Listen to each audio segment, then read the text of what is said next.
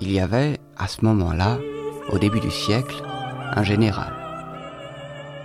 Un général au bras très long et un propriétaire foncier richissime. Mais de ceux qui, et déjà à l'époque, je crois, ils n'étaient pas nombreux, quand ils quittaient le service pour prendre leur retraite, étaient quasiment persuadés qu'ils avaient gagné le droit de vie et de mort sur leurs subordonnés. Des gens comme ça, il y en avait. Donc, il vivait, ce général, sur son domaine de 2000 âmes. Il fanfaronne, il traite ses voisins comme ses picassiettes et ses bouffons. Un chenil avec des centaines de chiens et presque une centaine de piqueurs, tous en uniforme, à cheval. Et voilà un petit domestique, un petit garçon d'à peine huit ans qui, un jour, lance une pierre en jouant et qui blesse à la patte le chien préféré de son maître. Pourquoi est-ce qu'il boite, mon chien préféré? On lui rapporte que voilà, n'est-ce pas, ce petit garçon lui a envoyé une pierre et lui a blessé la patte. Ah, c'est toi, fait le général en le regardant. Qu'on le saisisse. On le saisit, on le prend à sa mère, il passe toute la nuit au cachot, le matin, à l'aube, le général, en grand apparat, va chasser, enfourche son cheval, autour de lui ses picassiettes, les chiens, les piqueurs, les maîtres chiens, tous à cheval. Autour, on a rassemblé tous les domestiques, pour leur faire la leçon. Et devant tout le monde, la mère du petit garçon de huit ans. On fait sortir le gamin du cachot, un jour d'automne sombre, froid, brumeux, un jour idéal pour la chasse. Le gamin, le général ordonne de le déshabiller. On met le gamin tout nu. Il tremble. Il est fou de frayeur. Il n'ose pas dire un mot. Cornet ordonne le général. Cours, cours, cours lui crient les piqueurs. Le gamin court. Attrapez-le hurle le général, et il lui lance dessus toute la meute de ses barzoilles. Il l'a traqué sous les yeux de sa mère, et tous les chiens ont déchiqueté l'enfant. Le général, ça va de soi, s'est retrouvé sous tutelle. Bon, et alors? On le fusille? Pour satisfaire le sentiment moral, on le fusille? Parle, Alioshka.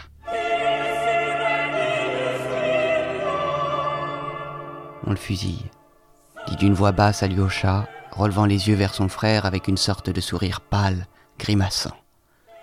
Bravo hurla Ivan dans une espèce d'exaltation. Si c'est toi qui le dis, alors? Ah, c'est termite. Alors, alors c'est ça le petit démon que tu as dans le cœur, Alioshka Karamazov. J'ai dit une ineptie, mais. C'est bien ça le problème. Mais criait Ivan. Sache-le, novice, que ces inepties, le monde n'en a que trop besoin.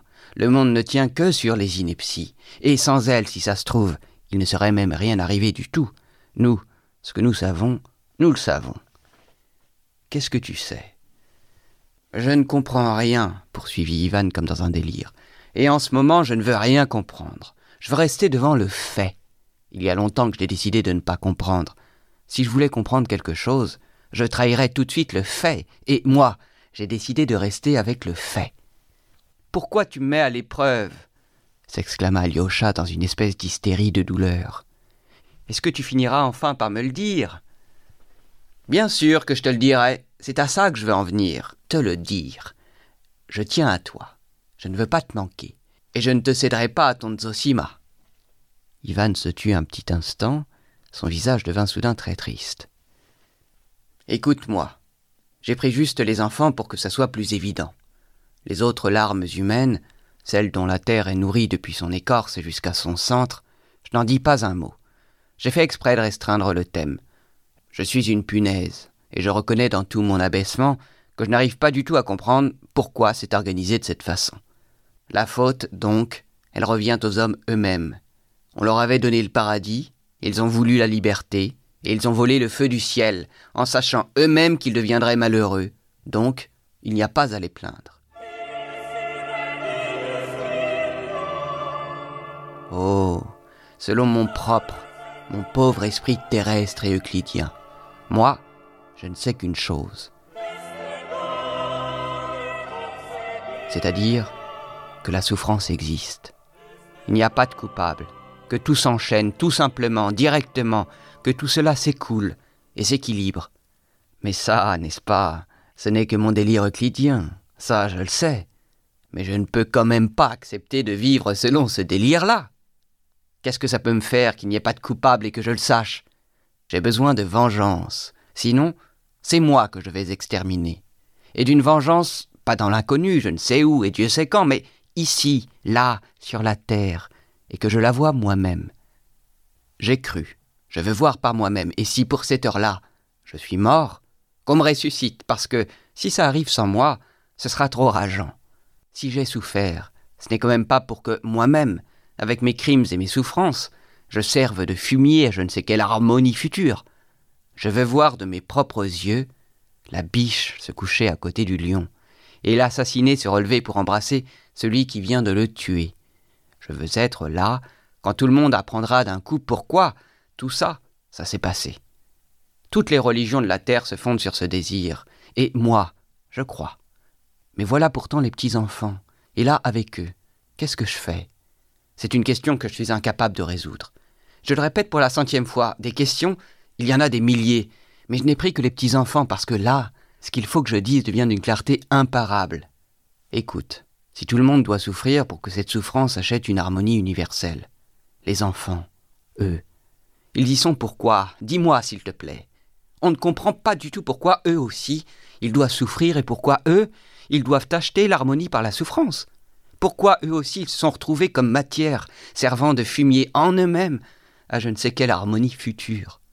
La solidarité des hommes dans le péché, c'est une chose que je comprends, je comprends aussi la solidarité dans la vengeance, mais cette solidarité dans le péché, elle ne s'étend pas, tout de même, jusqu'aux petits-enfants.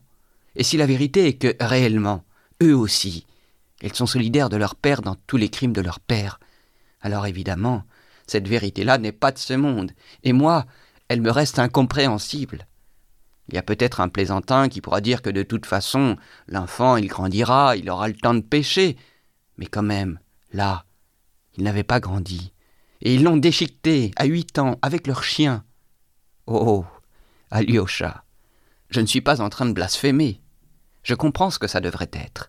Le bouleversement dans la nature, quand tout au ciel et sous la terre se fondra en une seule voix de louange, et tout ce qui vivra, ou qui aura vécu, s'exclamera Tu es juste, Seigneur car tes voies se sont ouvertes.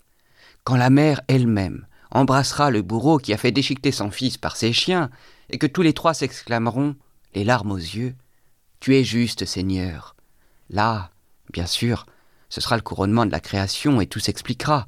Mais le hic, il est là, parce que c'est ça que je suis absolument incapable d'admettre.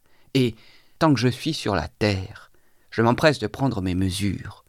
Vois-tu, Alyosha, peut-être que vraiment ça arrivera comme ça que si je vis moi-même jusqu'à ce moment-là, ou si je ressuscite pour le voir moi-même, je m'exclamerai avec les autres, en regardant la mère qui embrasserait le bourreau de son fils, Tu es juste, Seigneur, mais je ne veux pas pousser ce cri à ce moment-là.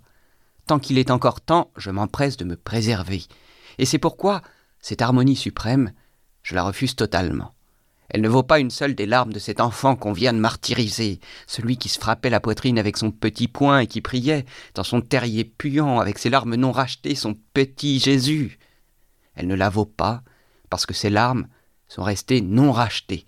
Elles doivent être rachetées, sinon l'harmonie est impossible. Mais comment Comment peux-tu les racheter Par le fait qu'elles seront vengées? Mais à quoi me sert la vengeance? À quoi me sert l'enfer pour les bourreaux? Qu'est-ce que l'enfer peut corriger là-dedans, dès lors que les victimes, elles sont déjà martyrisées? Et qu'est-ce que c'est que cette harmonie s'il y a un enfer? Je veux pardonner, moi. Je veux embrasser, je ne veux plus qu'on souffre. Et si les souffrances des enfants servent à augmenter encore la somme des souffrances qui étaient indispensables pour qu'on achète la vérité, alors, je l'affirme à l'avance, cette vérité ne vaut pas ce prix-là. Je ne veux pas, au bout du compte, que la mère embrasse le bourreau qui a fait déchiqueter son fils par ses chiens. Elle n'a pas le droit de lui pardonner. Si elle veut, qu'elle lui pardonne pour elle la souffrance infinie qui a été la sienne, mais la souffrance de son fils déchiqueté, elle n'a pas le droit de la pardonner. Elle n'a pas le droit de pardonner au bourreau, même si son enfant lui-même lui avait pardonné. Et si ça, c'est vrai, s'ils n'ont pas le droit de pardonner, alors, où est-elle l'harmonie? Existe-t-il dans le monde entier un être qui puisse, qui ait le droit de pardonner? Je ne veux pas de l'harmonie. C'est par amour de l'humanité que je n'en veux pas. Je préfère rester avec les souffrances non vengées. Mieux vaut que je reste avec mes souffrances non vengées et mon indignation insatiable, quand bien même j'aurais tort. Et on l'a estimé trop cher, cette harmonie. C'est au-dessus de nos moyens de payer un droit d'entrée pareil. Et donc, moi, mon billet d'entrée, je le retourne. Et si seulement je suis un homme honnête, c'est mon devoir de le retourner le plus vite possible. C'est ce que je fais. Ce n'est pas Dieu que je n'accepte pas, Alyosha. Je lui rends juste mon billet avec tout le respect qui lui est dû. Mais la terre s'est ouverte là-bas quelque part. Mais la terre s'est ouverte et le soleil est noir. Les hommes sont murés tout là-bas quelque part.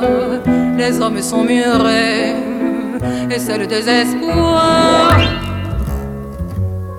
J'ai conjuré le sort, j'ai recherché l'oubli, j'ai refusé la mort, j'ai rejeté l'ennui, et j'ai serré les poings pour m'ordonner de croire que la vie était belle, fascinant le hasard qui me menait ici, ailleurs ou autre part, où la fleur était rouge, où le sable était blanc, où le bruit de la mer était une chanson, oui, le bruit de la mer était une chanson. Mais un enfant est mort, quelque part mais un enfant est mort et le soleil est noir. J'entends le glas qui sonne tout là-bas quelque part. J'entends le glas sonner, c'est le désespoir. Je ne ramène rien, je suis écartelé. Je vous reviens ce soir, le cœur est gratigné car de les regarder, de les entendre vivre, avec eux j'ai eu mal, avec eux j'étais ivre, je ne ramène rien, je reviens solitaire, du bout de ce voyage au-delà des frontières. Est-il un coin de terre où rien ne se déchire? Et que faut-il donc faire, pouvez-vous me le dire? S'il faut aller plus loin pour effacer vos larmes, et si je pouvais seul faire taire les armes, je jure que demain je reprends l'aventure pour que cesse à jamais toutes ces déchirures. Je veux bien essayer je veux bien y croire. Mais je suis fatiguée et mon soleil est noir. Pardon de vous le dire, mais je reviens ce soir. Le cœur est gratigné et j'ai le désespoir. Le cœur est gratigné et j'ai le désespoir.